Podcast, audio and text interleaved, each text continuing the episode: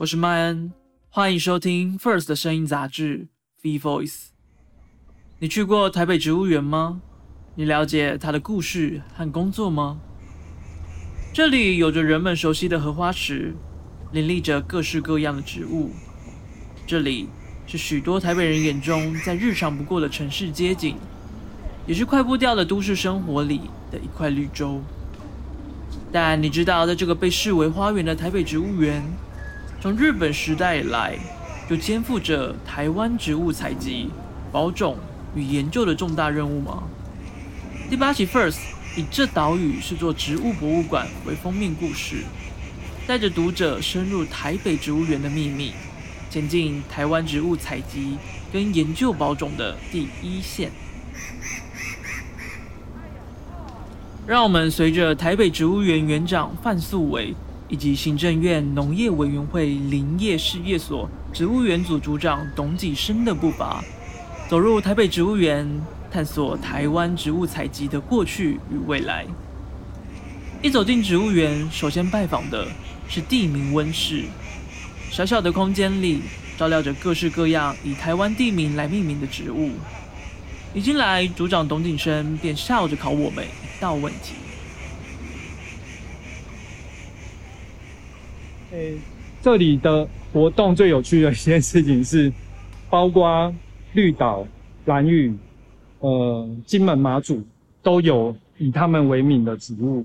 全台湾只有一个县市没有被命名植物，我不知道为什么。但我们分类学家有人死志要分类一个 一个那个县市的植物，你们猜猜看是哪里？那可能跟土地开发有关有关系。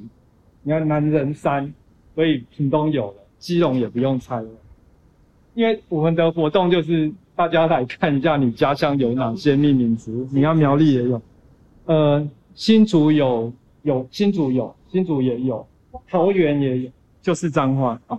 彰化没有被命名过植物，包括八卦山。所以我们同事说他想要来命名一个八卦山，查查查，因为呃后代就植物多了起来以后。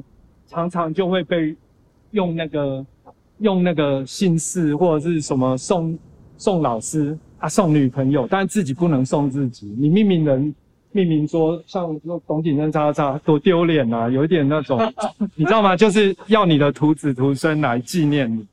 那而且这个纪念哦还没死都已经被纪念了，近期是这样，植物学上是这样。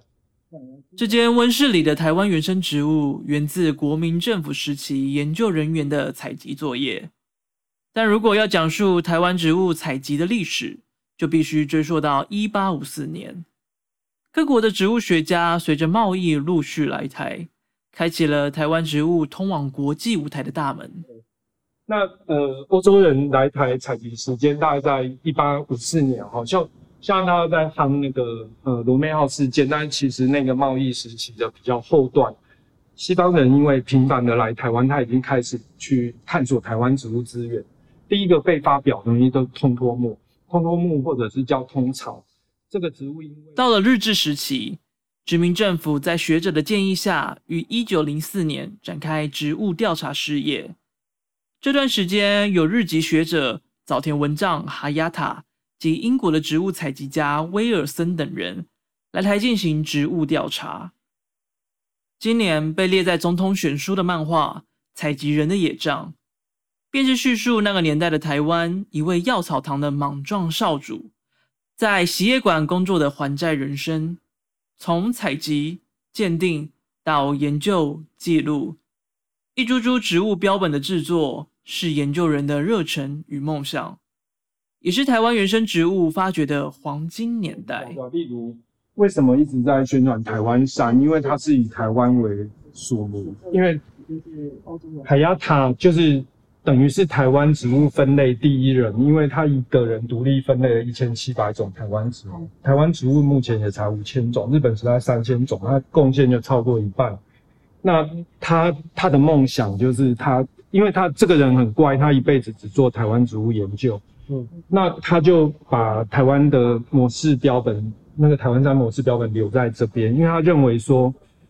因为这个模式标本或标本，它像是一个科学上第一次发现，然后就要检索它。那日本时代就真的开始上山下海，他们就是，诶，穿着各种服装。呃，这里面有一些是那个塞德克巴莱的顾问，呃，他是我学长，然后他帮忙收了一些呃服装，或那个是真正的那个时期的探险帽啊、服装或网罩。那也有美军时期的攀树装备，那有一些是林业的研究人员留下来的研究器材。那这个是采集的箱子，因为你上高海拔或中海拔采到一些小花草，怕压坏，那个时期就已经有这种铁箱来专程来保留它。那从前上山呢，一开始也是原住民的比例那种藤篮、黄藤篮。然后慢慢的进化到各种比较好的设备。那呃，这个是当时哦，金品亮山那跟威尔森就是那个植物猎人，我们那时候还没有，他其实叫威里威里森才对，他自己给自己一个中名。那到台湾采集的时候是必须有一大堆原住民，因为怕出草，那会有一些警政警佐警手会跟在旁边，然后保护他们的安全，他们会。跟这些研究人员形成一个采集团队，然后去采它。那这个也就变成当年。那台湾植物的大命名时代，距今已过百年，不少植物在人类开发与环境变动下消失。于是林氏所在二零一九年展开方舟计划，联合全台六座植物园，还有公司部门，积极保留台湾的珍稀物种。我们讲台湾的稀有植物啊。大概九百种到一千种啊，九百到一千种，你说要政府或是要植物园谁去保护，我们都没有那么多资源啊。哦，九百多个物种处理起来是很困难，所以总要先抓到重点。那重点怎么抓？我们一开始在处理这个重点问题。那大家都会想说，诶，以前我们有保护区，有国家公园，有保留区，那这些保护区里面是不是就把这些物种都保护起来？以前的想法都是物种就在保护区里，既然在保护区里，那它就会保护得很好，我们就不要动它。所以我们一开始就想说，我们有那么多植物资料嘛，我们就来看看台湾九百多种这些濒危的植物，到底有多少种是被保护留区保护住的。结果一算下来，大概就六七百种，也就是说有三分之一是落在外面的。那落在外面。我们又去看那落在外面这些东西，它落在什么地方？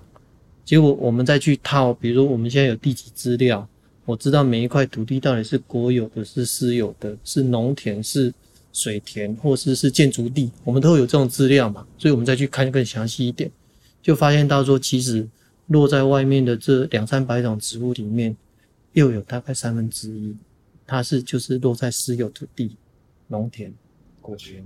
哦，这些这些就是你平常眼睛看得到，每年在活动的这种环境，那我们就认为它就是重点中的重点。你如果去保护它，保护流区，既然国家公园都做得很好，林务局做得很好，那这就他们去做。那植物园基本上是跟人接近的，那我们能做的最快的就是去把，比如说私有地上面的这些植物，如果地主同意，我们就采种子回来就种，东西还是地主的，我们不可能。抢他的东西不可能偷他的，但是我们可以把种子带回来，种在植物园里。那万一哪一天地主要做开发，他的水田他要改种水果，我们我们没办法制止这件事情嘛。但是至少这个稀有植物的后代在植物园里面，啊，就是你们最近去看到每个植物园里面的这些东西，好，我们就先把它抢救下来。啊，这个在那个保育学里面就叫做域外保育啦。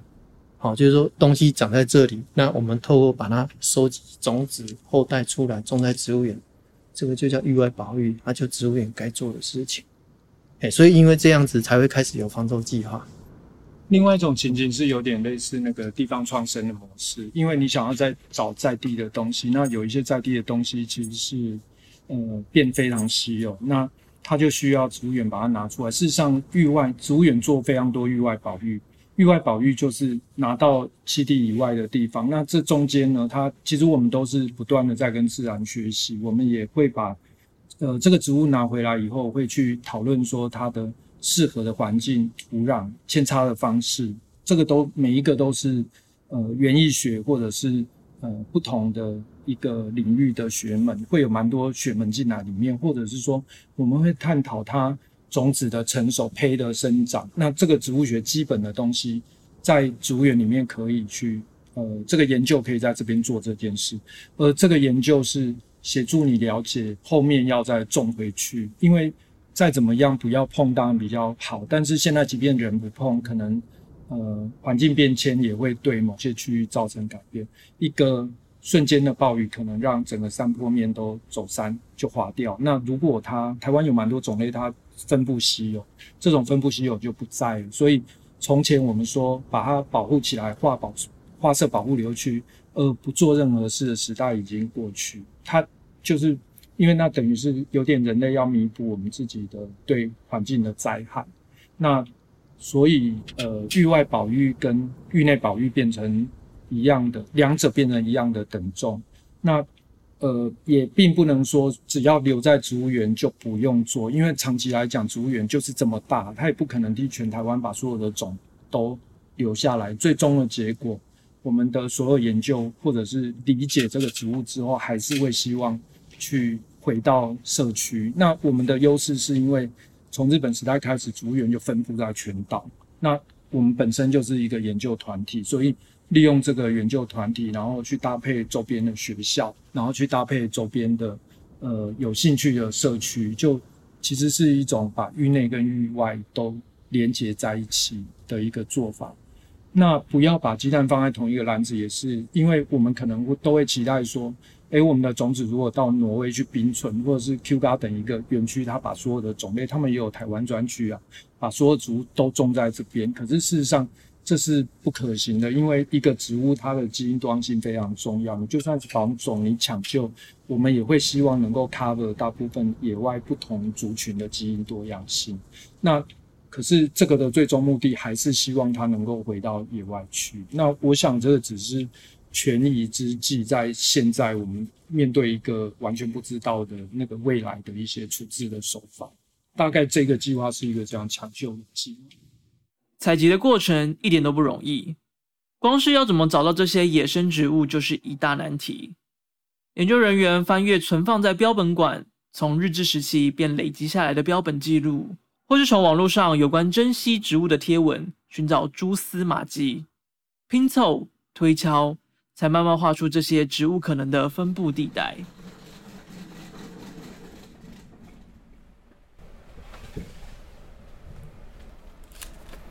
那你看这个老标本，它其实都已经泛黄了。那你看，那采集者是佐佐木顺，哎，日本人当时采的。就我是都在都在植物标本馆工作，所以我们累积的资料其实就是从从日据时代。嗯。一百年前一直累积下来的地点资料，那所以有些可能看到日本人是在在这边采，当然他不可能写的很详细，但是还是会去那附近，就是看看文献资料推测可能出现的环境，去那边搜寻。那当然现在因为网络很发达，所以有很多情况是是透过网络上的一些呃网站啊讨论区，爱好者对啊，爱好者他们会问话。然后可能你会问到一个一个稀有的东西，可能山友说：“哎，我拍到了一个紫火花。”然后这应该也对，是民间的力量。对，呃，对。老师们也都会混混在各个爱好者的社群里面，就是嗯，大家都会问来问去，像你上次问还是问到他。有一些物种我们会觉得机会很渺茫，像有一种叫尾鳞菜，它的采集地就是中立。中立桃园，所以他是曾经在标本馆的采集记录里发现他在中立桃园有采集过，但是再也没有在那边找到。最后在金门的有压这种标本记录。嗯呃，金门是也有，就是一直历来都有记录，但是也我们也晚了一步，因为我们去的时候已经是刚好金门农事所他们有，因为他们有有有有几块田种一些当地的的那药草，有就是有用途的植物，那其中就伪林菜，那他们也他们就说在以前机场跑到采，但我们就去他们说的地方就已经完全完全面目全非了。对，就是刚好运气很好，被他们农事所有保留下来，他们当地的种源。基本上说一个植物很稀有，可能就是看它过过往的记录很少之类的。但有有一些情况就是，就那个植物生长的地方根本就很少人去过，所以我们就想尽办法走到那个地方，就还就发现它其实还就还一直一直都长在那里。就是要锻炼爬山技能。对啊，有一个例子就是三呃三角咪草，三角迷草是什么科的？黄杨科。嗯，它是一个一个最好像木本植物，剩下那个比较近期才被发现，因为日本时代有采集到，那它只有只有在中央，只有一份标本，就是早田文章，嗯，诶，不是这，是深丑之助采的，还是深丑之助那爱爬山的采的，然后就在中央山脉采集地写中央山脉分水岭。那这其实是一个蛮，就是我们乍听之下是一个很 general，因为整个中央山脉都是分水岭。好笼统的一个地名。那这个要靠很多嗯，最近就是近年很多登山的，他去还原这些尝试去还原以前的资料，然后就发现其实，在那在日据时代中央山脉分水岭，它是一个地点的地名。那那个是就是关门古道的最高点，关门古道是日据时代应该最后最后一条开发出来的古道，然后应该是因为呃路刚开出来就进就进入大战了。嗯，所以后来战后很快就那个那个路径因为没有维护，就很快就消灭，所以相关的的记载也很少。那后来近年因为很多登山去尝试去恢复这些古道，就慢慢的有比较清楚的关于这条古道的的路线。那我们就发现说，诶，中央山脉分水岭这个地方指的，就是关门古道的路路线上的一个地点。那所以就在就去找他对，，我们的同事就就去走，那但是走到那个地方大概三也要天对啊，来回差不多要要一个礼拜吧。从台北过去吗？还是从就从登从山登山口口开始要走一个礼拜？哦，来回要一个。来回就是三天的三天到，然后再回来这样。那结果走到就就走到接近那个分中央分水岭地方，就发现一一大堆三角蜜草就啊，整片吗？就长在对啊，因为都没有人就是去很多，但是就是就很奇怪，就是很就局限在那个区域，出了那个区域就完全看不到。哦，这就是当事人找到三角蜜草的故事。那会很感动。我没有听，我没有听到你讲这件事，快讲给我们听。当下会很感动对，啊，还是会还是觉得已经验证这件事。还是怕扑空嘛，因为走了三天。哦，没有，因为没有，不是我，我没有，我没有去看，去但是我在，就是我跟那个我们同事钟诗文说，应该是在那个地方。后来他有计划，就跟跟他住，因为他有更年轻力壮住，他 全地，我看到，他们都是卖卖血汗的。哦他有贴脸书的，他有贴脸书出的他。有贴脸书啊，因为他就一直贴他摔伤，对你但是学弟最摔伤，最早也是，其实也是他就是一个登山的朋友嗯看到，因为那朋友就说，哎、我刚好要去关门古道，有没有什么东西可以注意的？然后我们就跟他说，哎、我们有有有这个东西，说不定是这样。可以请登山的朋友帮忙，然后他就。真的去到那边就拍到那个东西。这样子的话，假如因为登山其实蛮辛苦的，有没有可能会请登山的山友协助带一些植物？还是说因为这个处理过程复杂，不会轻易的委托？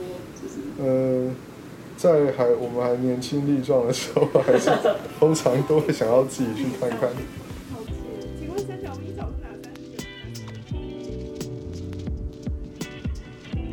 感谢你的收听，本集内容从 First 第八期 Cover Story，这岛屿是做植物博物馆延伸，欢迎搭配杂志一同阅读。本节目由 First 制作出品，总编辑张铁志，制作人简介麦恩、王威汉。